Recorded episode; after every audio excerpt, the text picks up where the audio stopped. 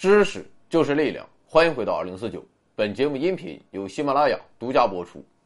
看节目送手机，还剩六部暗夜绿色的 iPhone 十一 Pro Max，二百五十六 G，不墨迹。今天再送三部，详情请查看公众号首页下方那个特别的按钮。感谢老板支持。过去两天，研究克里米亚给我累个够呛，送手机。还赔了一波，我的心正在滴血。今天啊，也没有什么心情继续操心国际局势。不过正好就在一顿抄的过程中，我发现了一个有意思的小故事。今天就在此分享给各位老板。说起普京，你会给他贴上怎样的标签我想无非就是这么几个字：硬、狠、那么说起三哥，你又是怎样的印象呢？当然了，三哥他与大帝不同，作为一个国家，它是一个极其复杂的存在，其中既有着普遍的民意，也有着既得利益者的诉求，以及个别政客的脑子一热。但我想从整体上看，作为国际关系主体的三哥，他还是有一个大国梦、强国梦，更有着统治印度洋的。雄心壮志，这恐怕也是每一个印度人内心深处的渴望。于是，我们就可以给三哥贴上这么一个标签这就是狡猾。因为以自己的利益为出发点，印度从来没有一个真正意义上的朋友，即便是美国，他也就是偶尔利用一下。但是如果美国胆敢在印度洋横行霸道，三哥也是。啊，不会给你好脸色的。不过有道是，山外青山楼外楼，能人背后有人弄。狡猾的三哥，还是被看起来又糙又硬的大地给摆了一道。而这段故事则开始于一九九一年。一九九一年，苏联解体，戈尔巴乔夫拍屁股走人。但是国家虽然不存在，却还留下了一堆烂摊子。没有解决，比如说印度就还欠着苏联一百多亿美元的债务。要知道，这可是一九九一年，当时在美国一辆福特汽车也不过几千美元。印度表示：“你俄罗斯不用担心，钱我们肯定是还啊，绝对不能趁火打劫。”但是看似慷慨的三哥，其实打着精明的算盘，因为苏联解体。引发了俄罗斯国内巨大的经济动荡，卢布对美元的汇率从最初的一比一点一暴跌至三千比一。于是印度瞅准这个时机，坚持用卢布还清了当时欠下苏联的所有债务。也就是说，事实上，印度支付给俄罗斯的啊不过是三百多万美元。其实要我说，印度这么干。貌似也没有什么太大毛病，毕竟啊，又不是我让你卢布贬值的。当年借了这么多，今天我还了这么多，你自己贬值，你赖谁去？但是可想而知，作为俄罗斯人，他们心里肯定是一百亿头草泥马奔他而过，因为俄罗斯当时实在是太困难了，就连冬天的供暖都难以保证。本想指着印度的还款坚持一阵子。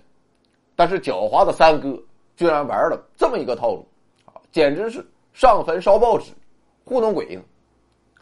于是乎，俄罗斯人便打算追回自己应得的钱财，并为此开始耐心的等待。过去两天聊克里米亚和乌克兰的时候说过，由于乌克兰的独立，俄罗斯失去了保养航空母舰的合适场所，于是苏联时代的航母一个接一个的。惨遭报废。一九九四年，隶属俄罗斯北方舰队的格尔什科夫号航母也终于坚持不住了，发生了心肌梗死一般的过路爆炸，使得这艘航母彻底无法动弹。在经过一系列的缝缝补补之后，格尔什科夫号又勉强坚持了一年，最终于一九九六年宣告正式退役。时间转眼来到一九九八年。这一年，印度海军所拥有的来自英国的两艘二手航母已经老到再也无法凑合的地步了。毕竟这哥俩的历史可以追溯到二战时期，所以印度就急于购买一艘合适的航母来填补海军的空缺。没有航母那肯定不行啊，这很不符合我印度洋大国的角色。就这样，缺钱的俄罗斯与缺航母的印度啊，那是一拍即合。当然了，买双鞋还得上脚试试，走两步；买航母那就更得慎之又慎。于是，为了确定格尔什科夫号的状态，印度专门派了一个代表团到俄罗斯考察。三哥本以为啊，这就是一次生意上的看货而已，但让他们万万没想到的是，到达俄罗斯之后。俄国人那是把印度人奉为了上帝，不仅有好吃好喝好保健，你想想清一色的俄罗斯大妹儿啊，这他妈谁能受得了？俄国人甚至还为他们专门安排了一场阅舰式，这在各国的外交史上都是绝无仅有的。在这场盛大的阅舰式中，除了戈尔什科夫号闪亮登场之外，围绕在他左右的还有基洛夫级。核动力巡洋舰、现代级驱逐舰以及台风级战略核潜艇，这些大家伙可都是苏联留给俄罗斯压箱底儿的宝贝。就是这么一群大明星，如众星捧月般，簇拥着四万五千吨级的格尔什科夫号，缓慢且威严的从印度代表团眼前驶过。一瞬间，印度人就被这股气势深深震撼。但印度人恐怕做梦也想不到的是，此时的他们已经落入了俄国人的圈套之中。因为格尔什科夫号，他早就无法动弹。此时驱动它前进的，并不是自己的锅炉，而是几条拖船连拉带拽。而那些簇拥着他的舰艇，无非就是掩人耳目，挡住印度朋友的视线。最终，依靠着拖船，格尔什科夫号勉强移动了四海里。便驶出了印度人的视线之外。可以说，经过这么一番阵仗，印度人是彻底的被唬住了。于是，他们马上便确定要购买这艘航母。而在确定了购买意向之后，一九九八年年底，时任俄罗斯总理普里马科夫访问印度。老马此行啊，向印度政府提出了一个购买方案。俄方表示啊，咱哥俩也都不见外。航母我留着，那也没有什么用啊，就免费的送给你们了。但是航母还有点小毛病，交货之前我得给修理一下、改装一下，费用大概是七到八亿美元。对于这个价码，印度人觉得有点贵，于是他们的精明又展现出来了。印方表示，我们最多只能支付五到六亿美元，啊，当然了，你们可能觉得有有点亏了。啊那没有关系，我再准备十五亿美元，专门来购买你们的舰载机。我的俄罗斯朋友啊，你看我们的这个方案好不好啊？面对印度的压价行为，俄方代表团还是不少，于是双方就这样僵持下来。印度人啊，他也不着急，他们认为当时俄罗斯正遭受金融危机，而且车臣势力也在蠢蠢欲动，内忧外患之下。缺钱的俄罗斯迟早都会做出让步，但是这一次俄方表现非常强硬，讲价那是不可能。就这样，双方一直僵持到了两千年。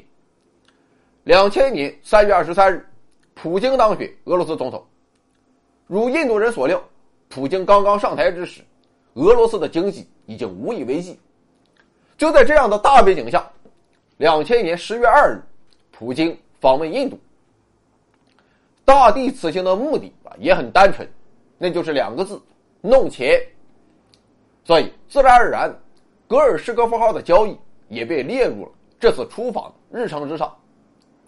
结果，普京给出的价码把印度人给吓了一跳。普京表示：“啊，咱哥俩谁跟谁，航母加改装费，再加上舰载机的采购和训练，我一共就要你。”十五亿美元，这个价格比当初印度压的价格还要低上五到六亿美元。看来还是普京同志爽快于是，在巨大喜悦的冲击下，三哥彻底疯了，马上表示：“我们交钱，鱼塘也要抓紧修缮了啊，就等着你们的大航母了。”最终，经过一系列技术性的流程之后，二零零四年，双方正式签署了合同。合同签字之后，印方当即向俄方支付了一点七五亿美元，并承诺五年之内付清尾款。而俄罗斯则需要在二零零八年之前把航母交付给印度人，然后印度人就在家坐着等着航母的到来了。但他们没想到的是，后面的故事差一点就把他们给逼疯。几年之后，印方人员再次到俄罗斯船厂视察航母的改装进度，结果他们发现格尔什科夫号几乎原地没动，当年什么样？现在还是什么样？但此时印度人已经前前后后砸进去了四亿美元。看到此情此景印度人当然要质问俄国人。结果俄罗斯人给出的理由是：当时我们对航母的状况评估严重不足，已经到手的四亿美元我们也没有浪费，但是也只能给航母做个基础保养，去了水，去了油，去了锈啊。而且我们自己还搭进去五千万美元，从乌克兰购买了一套动力设备。现在哥们儿我那是身无分文，要想完成最终的改造，十五亿美元啊肯定是不够了。现在估计差不多要三十四亿美元。但是考虑到啊咱哥俩这个关系，我就给你打个六五折，你付二十二亿美元那就行了，保证妥妥的。当然了啊，如果你觉得不妥，那也没有关系。但是之前那四亿美元可就打了水漂。你说印度人他能怎么办？此时他们已经无路可退。这倒不是说心疼四亿美元，而是因为印度海军已经做好了自己今后的规划，而所有的规划都是围绕着新航母来制定的，宣传也搞了，老百姓都在翘首以盼。这个时候要是没有航母，面子上他也说不过去。另外，由于有了格尔什科夫号，印度人还拒绝了英国人的航母合同。无奈之下，他们只得满足俄罗斯人的加价要求。毕竟二十二亿美元也和当初的心理价位啊差不了太多。但事实证明，印度人还是把老毛子想的太单纯。在此之后，俄罗斯又多次的故技重施，先是设计方案需要修改。印度加钱，然后是线缆长度估算少了，印度加钱，再然后是甲板需要重新更换，印度还得加钱。就这样，一直到二零一二年，印度人还是没能等来自己的航母。不过，他们倒是等来了俄罗斯的代表团。在一番谈笑风生的寒暄之后，俄罗斯代表团啊提出了自己此行印度的目的，两个字：加钱。好在这一次啊，印度人多少见到了一点回头钱，那就是俄罗斯人啊送给了他们一份庆祝印度海军节的礼物，一幅航母油画。终于在二零一三年啊，印度人总算是拿到了自己的航母，这便是服役至今的维克拉玛蒂亚号。但此时他们已经向俄罗斯总计支付了二十九亿美元。正是凭借着这笔资金。俄罗斯对巴伦支海沿岸的造船厂进行了彻底的改建和升级，由此使得自己在苏联解体之后再次具备了建造航母的能力。更为关键的是，从2004年到2013年，借着在印度航母上的磨洋工，俄罗斯培养出了一大批技术熟练的高级技工。另外，原本濒临解散的米高扬飞机设计局也靠着印度人的钱。起死回生，还开发出了全新的米格二九 K 舰载机，然后俄罗斯把这一批舰载机搭载在了自己的库兹涅佐夫号航母之上。我们甚至可以说，印度人对普京地位的稳固起到了至关重要的作用，而这一切都源自普京自身的聪明才智。这就是现实版的“心有猛虎，细嗅蔷薇”。好了。今天的故事就讲完了。当然了，以我高超的知识水平，肯定不是为了讲故事而讲故事。通过这个故事，我想我有了三点启发。首先，没有人愿意抛弃自己的沉没成本。其实，不论是四亿美元，还是印度海军的什么规划，这些都算不得大事但是，只要付出，再想壮士断腕，谈何容易？所以，不论是感情还是生活的其他方面，我们都不要草率付出太多。正所谓认真，你他妈就输了。而如果发现事态不妙，难以转圜。那就当断则断，当断不断，反受其乱。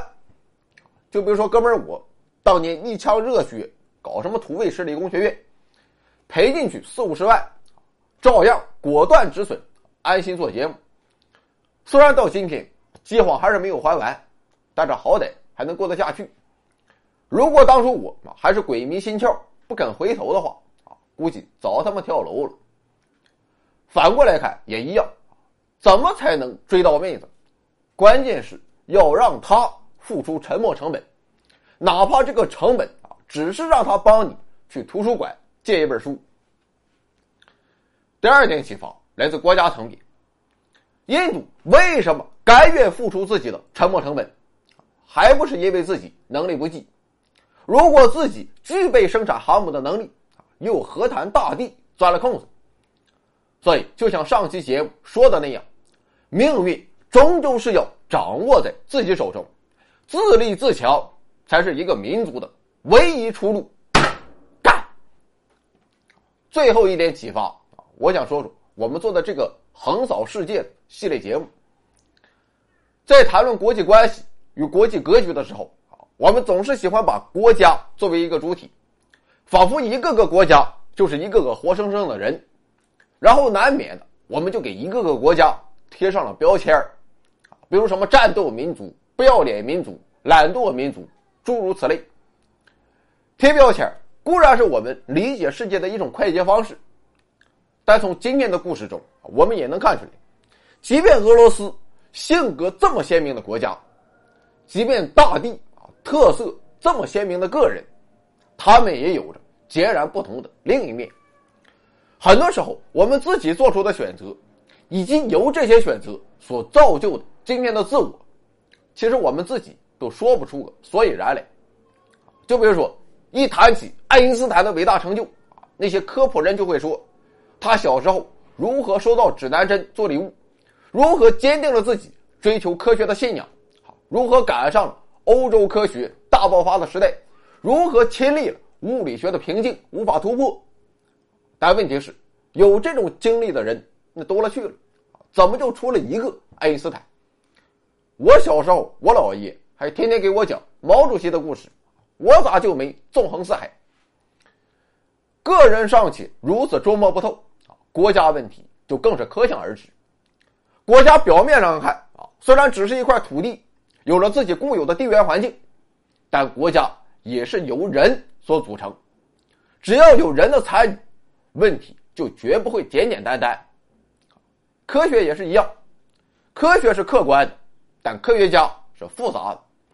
至于科普人，呃，我们常说国家的兴衰往往就在于一瞬间的选择。